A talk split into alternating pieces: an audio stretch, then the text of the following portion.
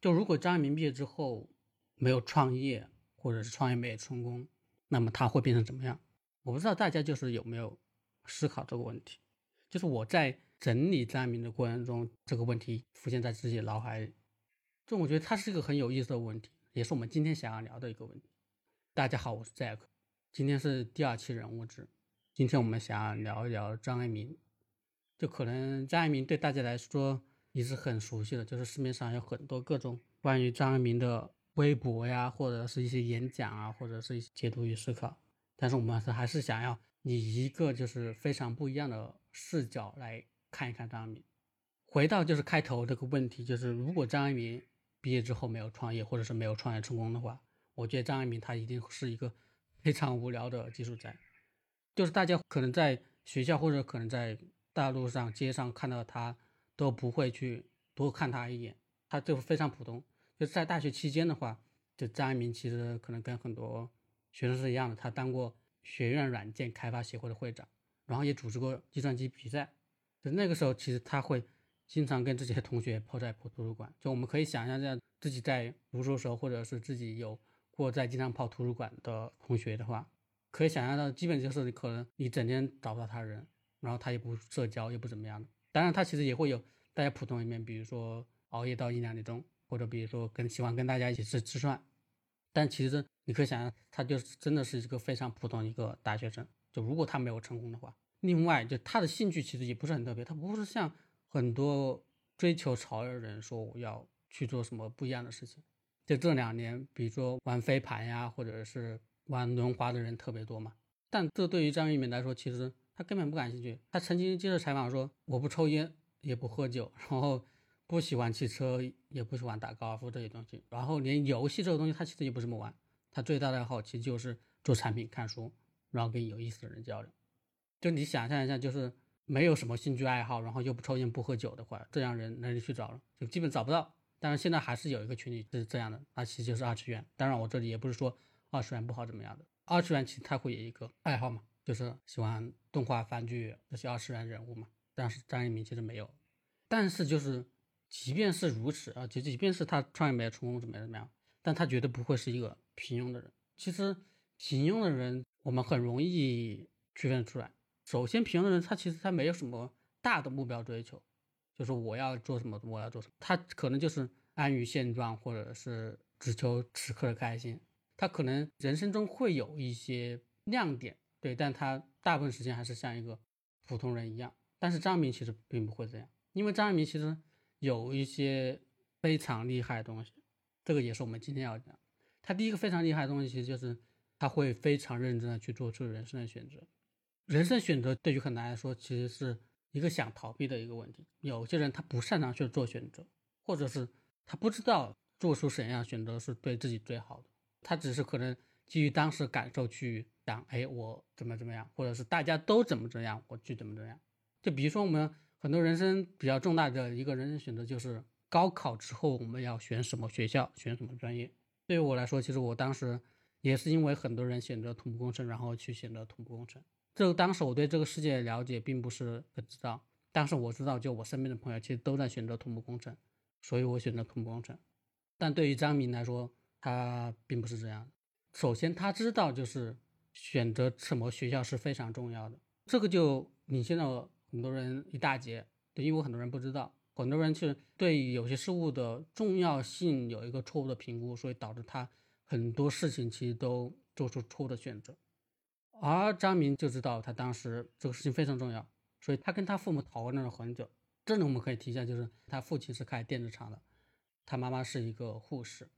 所以他可以跟自己的父母去沟通这些。他跟他父母交流之后，他去总结了四条自己选学校的条件。这个四条条件其实现在也被大家所熟知。他第一个其实就选择了必须是综合性大学，就为什么呢？因为在这样的学校里，男女比例会比理工类。更均衡，找娶女朋友会更容易。另外一个就是必须是靠海的，因为他出生在海边，他喜欢吃海鲜。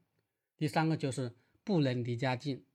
这个其实也很有意思。就有很多人会在本地读大学，比如说我，我是武汉人，很多武汉人其实都会在武汉选择大学，因为武汉的大学特别多嘛。然后张明他不选择离家近的一个原因就是，他不希望就是他父母经常来学校宿舍去找他，这样也会让他更加独立，因为所有事情都是要自己去做嘛。然后第四个其实就是冬天要会下雪，这也是他一个个人的兴趣爱好。这里其实会看出张明还是有一些情趣的嘛。这一点其实就是因为他是在福建人嘛，福建人其实特别靠南边嘛，所以就没见过下雪的天，所以他想要去一个可以下雪的城市。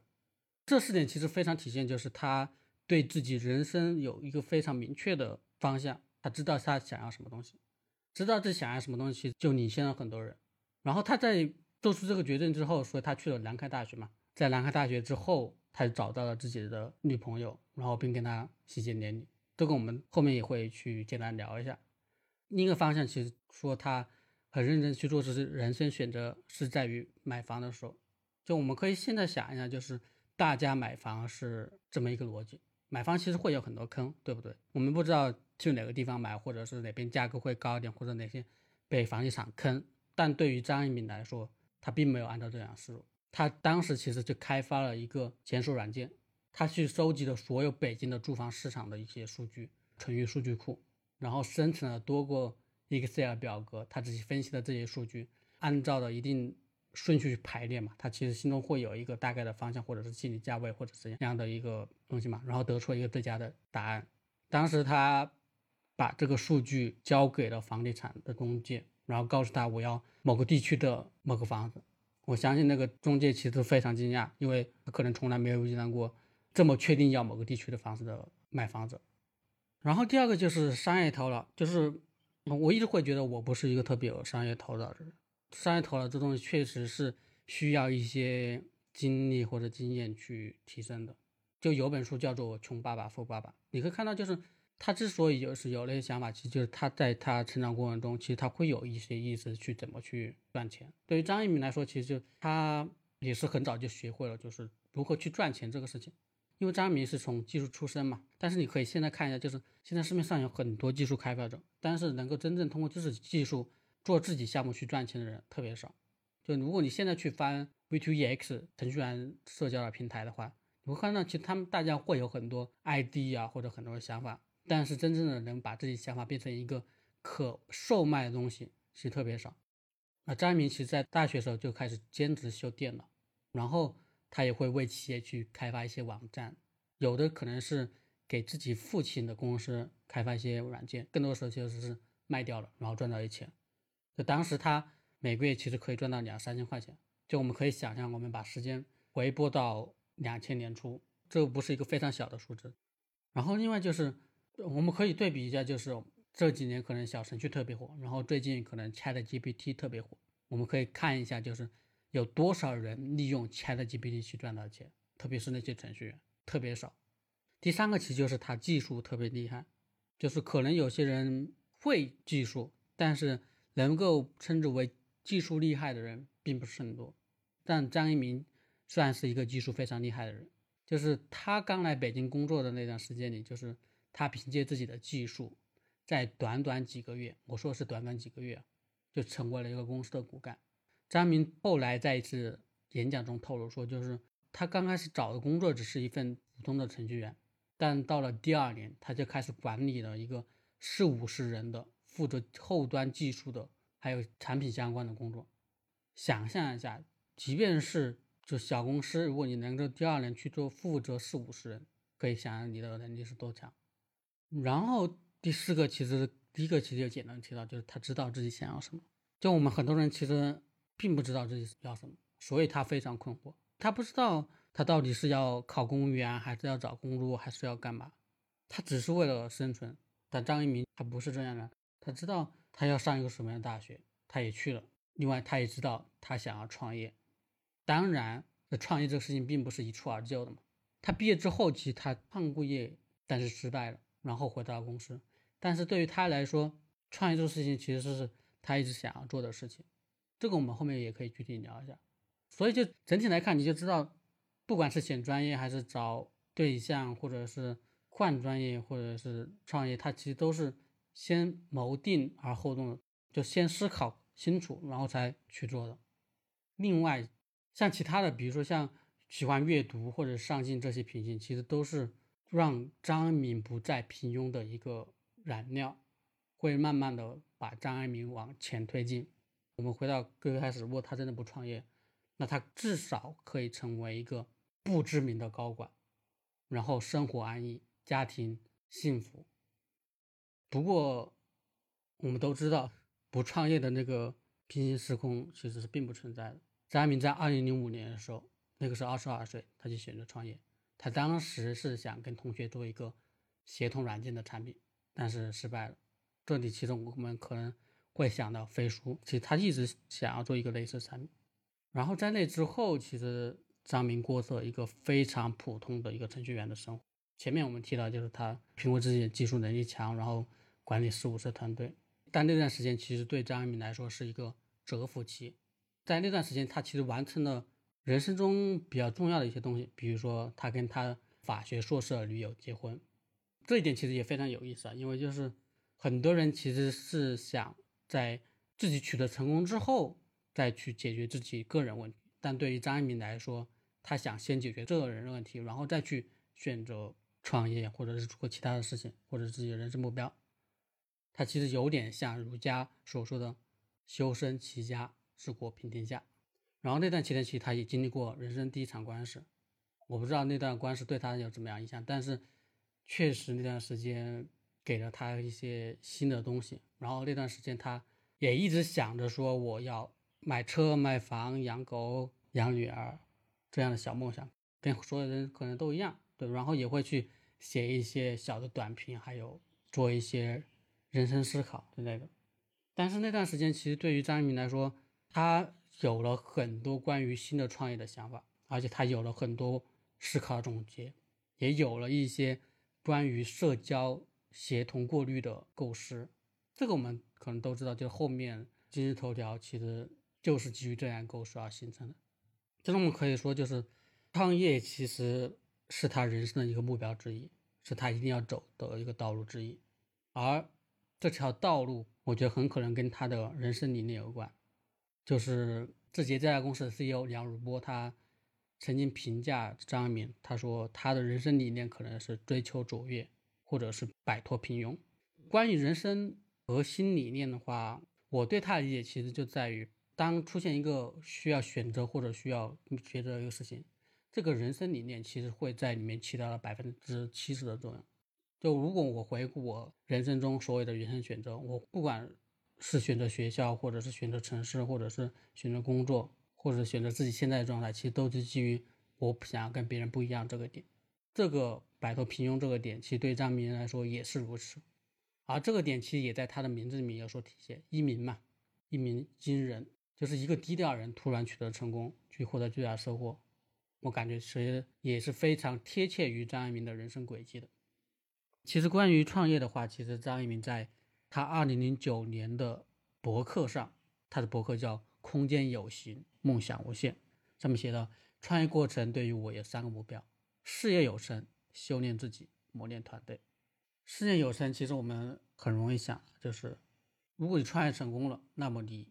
拥有了一个知名度很高的一个产品，然后有一个知名度很高的公司，另外生活无忧，有很多钱，你想要做什么就干什么，想要吃什么就吃什么，想要穿什么干什么。然后修炼自己，我觉得这个其实比较重要。对于张爱民来说，或者对于自己来说，这个我们可以后面聊。修炼自己其实主要是体现在体能健康、知识技能、情感情商、精神境界都有所锻炼。磨练团队，有一句话叫做：“一个人可能走得很快，但一群人走得很远。”如果就是一个公司要变得很强大，变得知名度很高，做出很优秀的产品的话，那么团队之间的默契与撮合是非常重要的。但对于很多人来说，其实他可能只专注第一点，就是我创业，我想要变得富有。如果你只是追求富有的话，你可能会因此而失去了很多的一个东西。就如果我们要总结张爱民创业旅途对张爱民的满足的话，我觉得可以回归到就是他就之前说到兴趣爱好上，做产品、看书以及跟有意思的人交流。就为什么撑不出呢？做产品，那其实就是做自己满意的产品嘛。然后看书，其实体验自己，然后跟有意思的人交流，其实也是在于提升自己。所以，其实我会把他这三个爱好，其实会总结成两个：一个是做产品，一个是提炼自己。提炼自己的话，其实也可以看作是做一个产品，只是这个产品跟大家所熟知的那种产品不一样。就是如果我们整体来看，把它归结为做产品的话，我们可以看到，那其实对于张明来说，做产品其实有三个层次。第一个层次就是做实际的产品，就是做 APP 啊，做一些业务，或者是写一本书怎么样的。然后第二层次其实就是打造一个公司，这个其实也是它上面总结的，就是磨练团队。磨人团队的核心其实就是在于有一个好的公司嘛，有公司它能够解决很多个人没办法处理的问题。然后最后一个层次才是提升自己，也是我觉得贯穿到他一生里面的一个核心。这个事情其实并不只是为了赚钱，或者是其他的什么东西，更多的还是提升自己对世界的认知，对整个人类或者是整个事物的一个认知。第三个，我觉得他不甘平庸，其实就是在于他把自己其实当做一个产品。张一鸣他曾经说过，就是在创业过程中可以打造两个产品，一个是。面向消费者的一个平台，另一个是公司本身。第二个层次是打造公司的话，其实张一鸣曾经在自己的微博上面说过这么一句话：“Develop a company as a product。”一家优秀的公司亦是一个优秀的产品。这个理念，我相信就扭转了很多人对产品这个狭义的看法。而这句话其实也曾经作为字节跳动旗下飞书这个产品的一个 slogan。而磨练自己这个产品，其实可以说一直是张一鸣的一个追求。张一鸣也是在打造其他两个产品的时候，一直在暗磨练自己。简单来说，其实磨练自己可能是张一鸣的主要一个目的，而赚钱或打造一个企业，可能是这个旅途上的一个收获。有个词叫借假修真，其实说的就是做一个可能跟目标不是很相关的东西，但是其实他想要达到他真正目标的一个内容。因为有的时候我们没办法直接通过磨练自己去得到磨练自己，就很多事事情是我们需要在事上，就如果没有一个事情去塑造你的话，你可能就变得一事无成。你可能有很深的思考的境界，但这些思考其实都只是空想，并没有一个实际的经历或经验去完善你这些思考，或者是补足你对这些思考的一些欠缺。当然，要同时满足这三个的话，其实。会很困难，因为你又想赚钱，你又想有一个公司，你又想打造自己，你就会变成就是，这一周的话，前面两天你可能是两天扑在公司上面，两天扑在自己的产品上面，然后又有一天去扑在自己去看书或怎么样，这样其实就对于你来说，其实就是一个经验的分散。所以张一鸣其实会提到，就是说只专注在第一件上面，这样会很容易随着事情的起伏而变化。张一鸣曾曾说，创业是一种修行。什么什么是一个修行？其实，在有一段时间是非常火的一个词，但那个词替换成创业，可能也只有张爱民这种人才会想到。就是在创办九九房之后，其实张爱民在很多个人表达上，其实都在微博上面有所体现。有很多人也曾对张爱民两千两百条的微博进行了分析解读。就如果你看过这些微博的话，其实你会发现他的微博其实有两大主题，一个就是关自己，一个是建团队。这两个事情其实整体来说是相辅相成的。一个团队搭建其实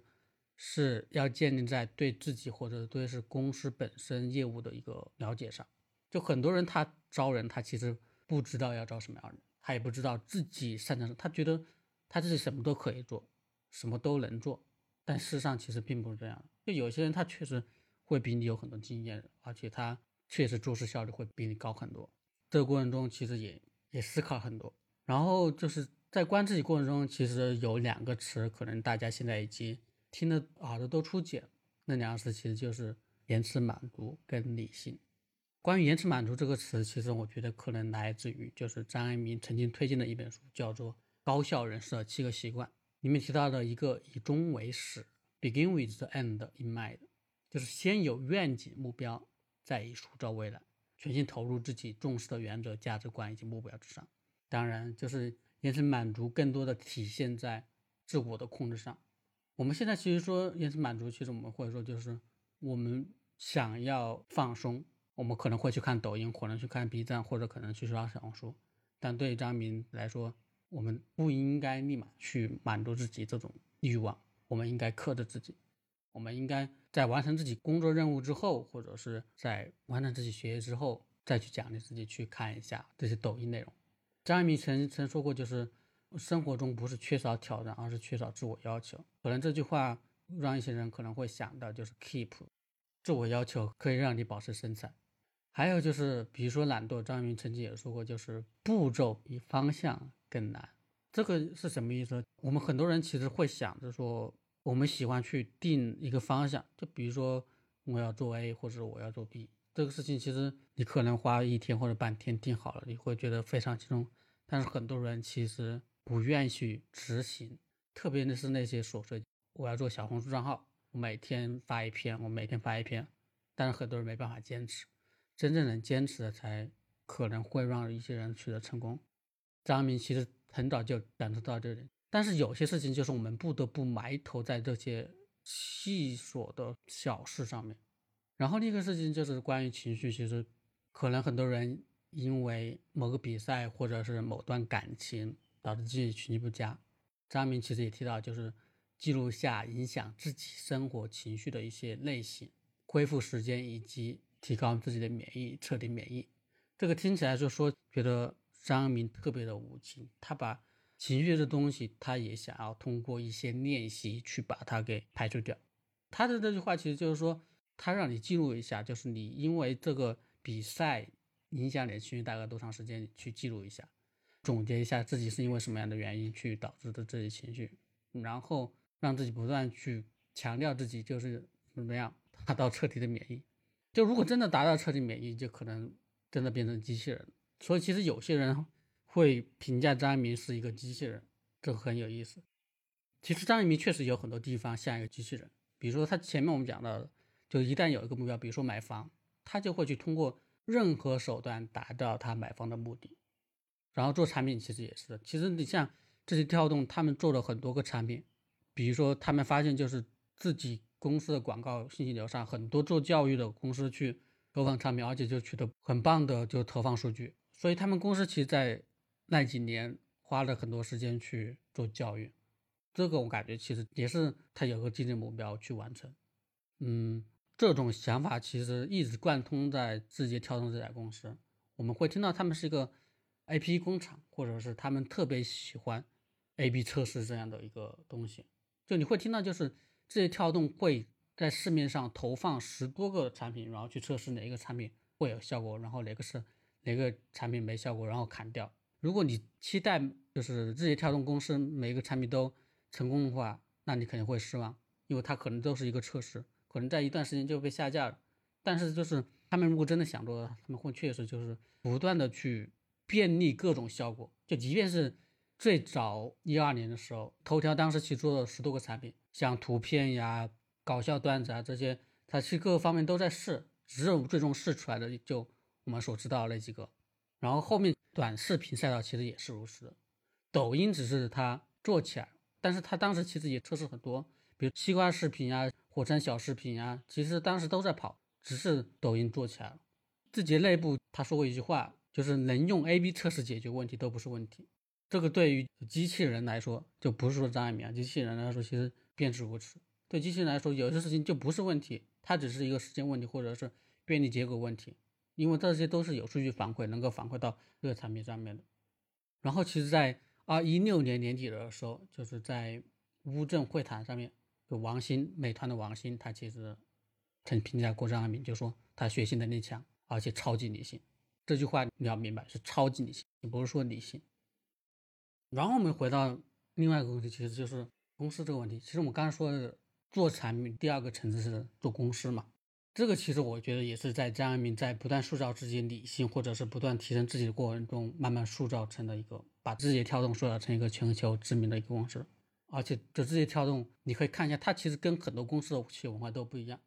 张一鸣他曾在自己微博上说，招人他其实有三个标准，一个是学习能力超强、视野开阔、心智成熟。而且他当时会采用就是 Facebook 就是收购代招人的方式，就你可以看到，就字节跳动有很多收购小公司的案例，可能有一些，比如说像幕布啊，或者是一些其他的产品，但是你会发现这些产品后面其实他都砍掉了，没要了。但是对于字节这家公司来说，其实并不亏，因为那些公司的创始人是最重要的，公司的团队是最重要的。就是我们要理清一个思路，其实就是有创业想法的人或者创业的人，他其实会比一些只在公司里打工的人，其实有着更强的执行力或者更强的目标感。就是以收购代招人这种方式，其实也让字节或者张一鸣尝到了一个非常大的甜头。他们曾经收购了一个做漂流瓶或者是天气应用的小团队，然后陈琳其实就是其中的一员。然后二零一三年的时候，就张楠创建了图片社交的图吧，就也被收购了。然后后面的像 Musically 的 Alex，其实也是因为就是收购到了自己这家公司。就是它这种方式确实有效的，就可能有很多公司收购，其实为了就是为了业务，就是我为的就是要这个业务归户到自己的旗下。但对自己这家公司，其实收购并不是有这样的目的。人才其实的是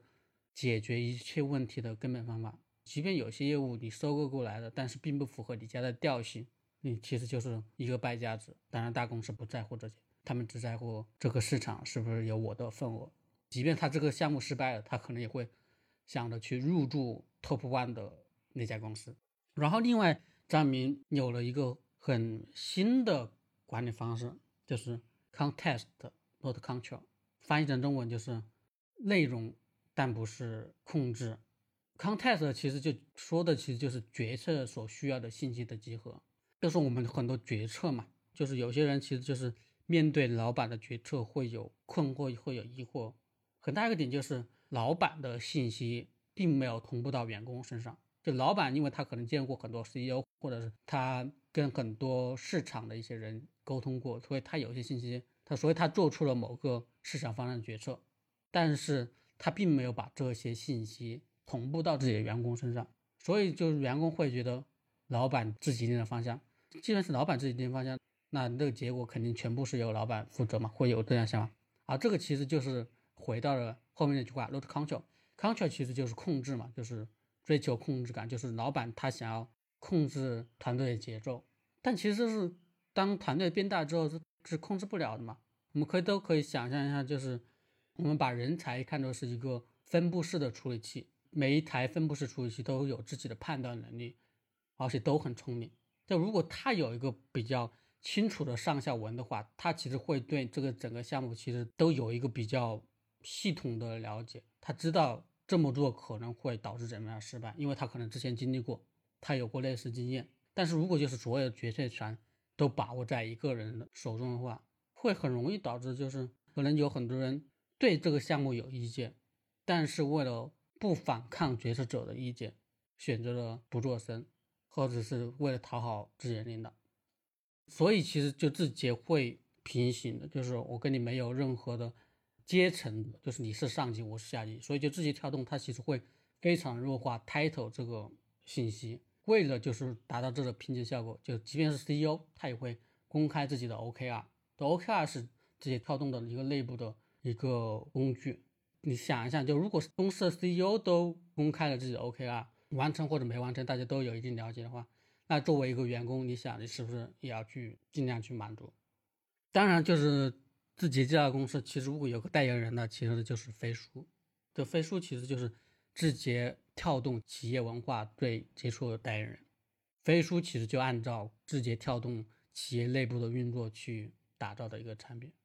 当然，就是在公司上，不管是今日头条、抖音还是 TikTok，这些都是在组织文化下积累而成长出来一个产品。就是因为公司内部的一个塑造。所以我们才看到了一个可以抵抗微信生态的一个产品，日活七亿的抖音。如果时间回到三年前或几年前，就是你能想象到，就是微信这个能够撼动支付宝支付地位的一个产品之后，又出现一个日活达到七亿，可能未来几年会达到十亿这么庞大数据的一个产品吗？几乎很难的。另外，除了抖音之外，字节跳动还有 TikTok。它是一个全球达到十亿日活的一个产品，这是一个让所有外国大的科技公司都紧张产品，不管是谷歌还是 Facebook，在某种程度上，就字节跳动已经成为了一个改变我们日常消费的一家企业。最后，其实我们想聊一下，就是当一个人他打造了产品，打造了这些公司，然后不断磨练自己之后，他想要做什么呢？就是当你所有的基本都在慢慢得到实现之后，你想要做什么呢？当你满足之后，肯定你会需要有一个更高的目标，去让自己不断的向前，不断的获得力量。当然，就是有一个东西可能是张明未来想要的东西，这个也只是我的一个猜测。我们可以想象，就像当一个人有了名有了利之后，那他会想什么？可能是长生不老。但是这个长生不老，看大家怎么去理解。就有些人，他真的是想要让自己能够活到一百五十岁或者怎么样的。但是如果我们对生命有一定认知的话，可能在这个阶段或者是很长阶段，我们没办法得到长生不老。但是聪明人其实会想到另外一个结结束：人可能不能够长生不老，但是我们可不可以让一个事物更加长生不老，创造一个有更长生命力的东西？我想张一鸣其实可能他的想法便是如此，就是我要去在现在这个基础上，在未来我要去打造一个有更长生命力的产品。就我们现在无法想象抖音能够活多久，或者是那些产品能够活多久，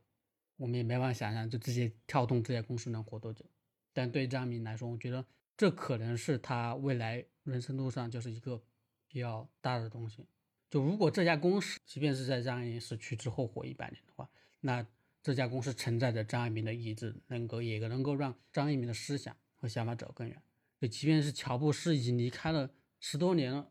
但是我们依然会阅读乔布斯的视频、乔布斯的书，在使用乔布斯的产品，在传递乔布斯的一些想法。这我觉得可能就是张爱民在未来会做的。然后像今年或者这两年，其实 TikTok 在全球面临着非常重大的危机。然后张一鸣其实在二零二一年的时候，他其实宣布卸任 CEO，这个可能会有各种各样的原因。但是卸任之后，他其实还是会非常关心重大的业务，或者是飞去其他的城市去做任何东西。而且他其实给自己定下了一个更重要的事情，就是企业的。远景战略跟企业文化以及社会责任，我们可以看到这些其实都是为了让这些公司能够，一是从一家中国企业，可能它在未来会想要把它变成一个国际性的中国企业，它可能是出生在中国，但是它面向的是全球全世界的企业，然后它可能是想的就是我如何让这家公司能够在未来几十年或者未来的一段时间里都有很强的竞争力，而不仅仅是靠着某个一个产品。或者某个时代的机遇去吃他的老本，所以就是，即便张莹他幕居幕后了，但他显然不会是面对一个问题会选择退缩的人，因为他其实一直在渴望的提升自己、锻炼自己。我觉得，当他面临这些问题，虽然他不知道怎么办，这个脱口这个事情现在都没有得到真正解决啊，然后自己的处境也不是非常轻松，但我相信面对这些问题，他其实会微笑的去面对，因为这些挑战确实是。一个全新挑战，也确实是能够去磨练成自己的。就还是像他说的那句话，就是空间有限，梦想无限。这大概就是我今天想要分享张爱民故事的所有内容。感谢大家的收听。